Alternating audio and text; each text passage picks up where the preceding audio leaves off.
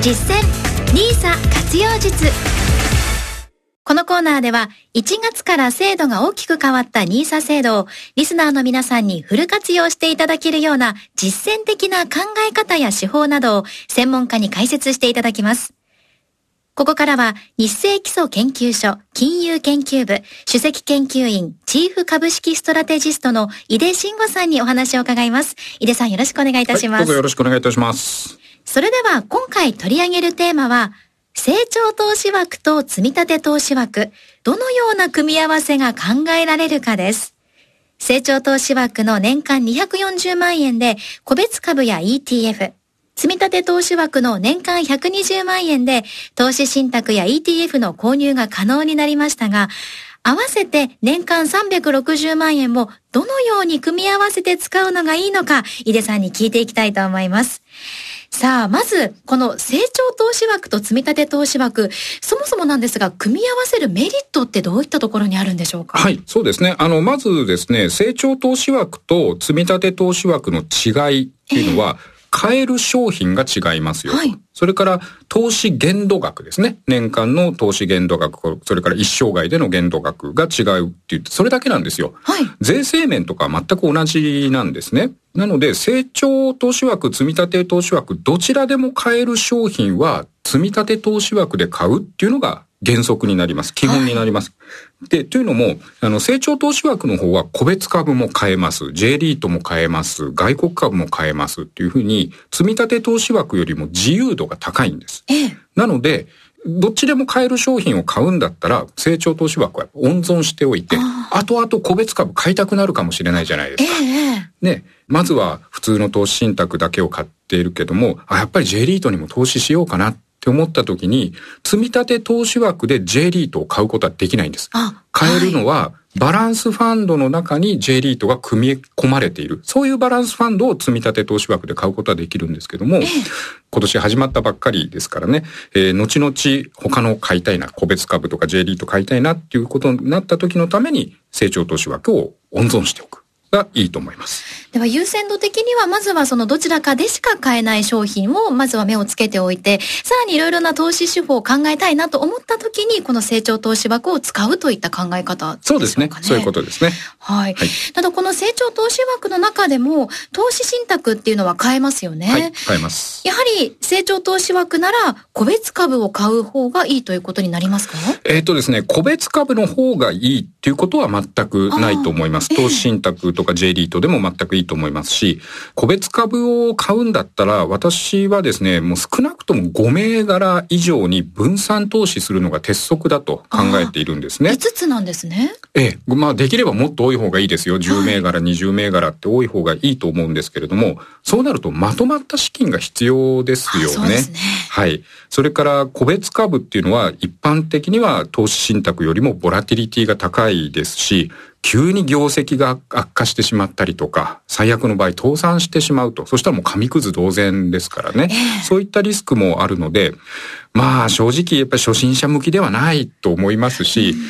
例えば日本株の個別銘柄だけでも4000銘柄ぐらいあるんですよ。ああ、そうなると結構難しいですね。いろいろな情報を集めたりですとそうなんです。私もね、よく個人投資家の方たちに聞くんですけど、あなた今10銘柄持ってるそうですね。その4000の中からどうやって10個選んだんですか、えー、すごく難しい作業をすることになるんですよね。はい、で、えー、ただ、まあ難しいんだけども、ただ、米国株も含めてね、やっぱりこの会社の株を買いたいんだというのがもしあれば、それはもう必然的に成長投資枠で買うことになりますし、それは全然否定されることではないと思いますよ。へえ。まあただ本当に昨今いろいろなところから情報って得られる分、それだけその何に投資するのかも迷うことって皆さんあると思うんですけれども、はい、その今お話にあった分散投資になり得るこの最低5銘柄、どういった観点で選んだらいいんでしょうか、ね、そうですね。あの、基本はやっぱり業種を分散するっていうことですね。えー、まず製造業と非製造業分けた方が、両方買った方がいいですし、えー、製造業の中でも半導体、自動車、化学とかですね、いろいろな業種にやっぱり分けておいた方がいいと思います。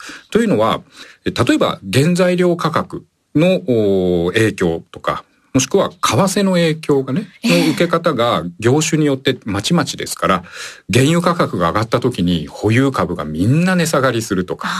逆に円高になった時にみんな値下がりするっていうのはちょっと苦しいじゃないですか、すね、精神的に、えー、ですよね。もうやめようかなっていう気になっちゃいますよね。心折れちゃいますね。ねなので、やっぱ外需と内需っていう観点も必要ですし、えー、それから大企業と中堅企業、大型株と中古型株っていう分け方もあっていいと思います。そうかそういうふうに話していくと、やっぱ5銘柄ではね、足りないんですよね。確かにそうですね。うん、いろいろなリスクを考えると。そうなんです。はい、なので、最低5銘柄、もうできれば10銘柄、20銘柄ぐらいに分散するのがいいと思います。うん、ただまあ、どうしてもこの5銘柄でこう絞りきれない、選べないという場合は、やはり投資信託などを基本的には組み合わせたらいいんでしょうか？はい、そうですね。あの、やっぱり投資信託って多くの銘柄にね、分散投資していますからね。例えば日経平均連動型の投資信託でしたら225社に分散投資しているわけですし、えー、ね、オールカントリーなんていうのはもう世界中の何千銘柄にも分散投資しているわけですからね。えー、そういう意味では投資信託っていうのはまあ初級者にも向いていますし、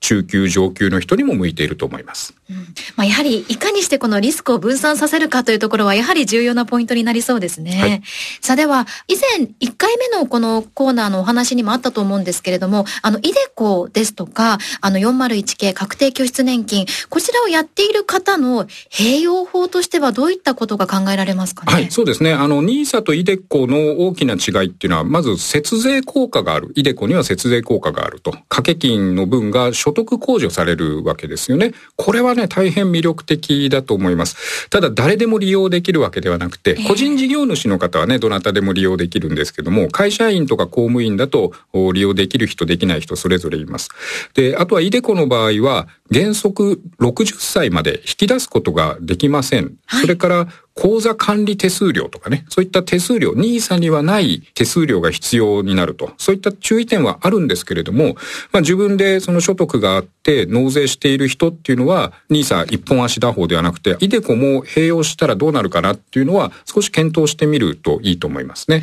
はい。となりますと、やはりまあ将来的なあのライフプランニングを考えたときに、どのような時に、どのようなタイミングでこの資金を引き出したいかというのを考えた上で、使い分けをした方がいいということになりますか？まさにその通りなんです。イデコっていうのは、あくまで年金制度なんですよね。えー、ですから、老後資金を貯めるための制度です。でも NISA っていうのはいつでも引き出しができますので、はい、えー、老後資金を貯める器としてももちろん活用できますし、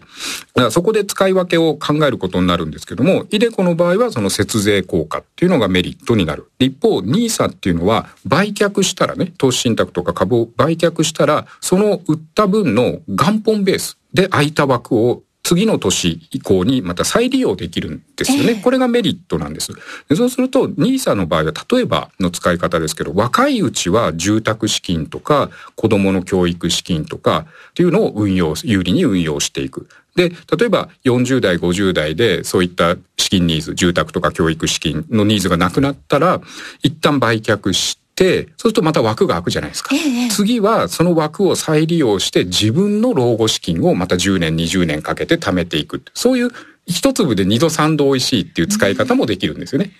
で、一方、イデコにはそういう再利用みたいなことはできないんですけれども、えー、所得控除っていう節税効果があると。えー、どっちもね、どっちがいい悪いじゃなくて、どちらそれぞれ特徴、メリット、デメリットありますので、はい、まあ、自分にはどっちが向いてるのかな、もしくは両方併用するのがいいなとかね、自分のその、まあ、家族構成とか、はい、えー、ライフプランニングに合わせて組み合わせていただくのがいいと思います。ご自身のその状況もやっぱり年々人生生きていく中で変わるでしょうから、この NISA や iDeCo などそれぞれいいところをうまく活用していくというのが良さそうですね。すね。はい、はい、今回もたくさん参考になるお話ありがとうございまざいます。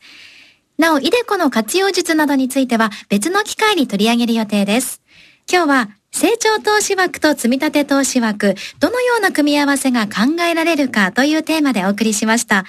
実際に投資をされる際の判断はご自身でしていただきますようお願いいたします。ここまで日清基礎研究所の井出慎吾さんにお話を伺いました。井出さんありがとうございました。ありがとうございました。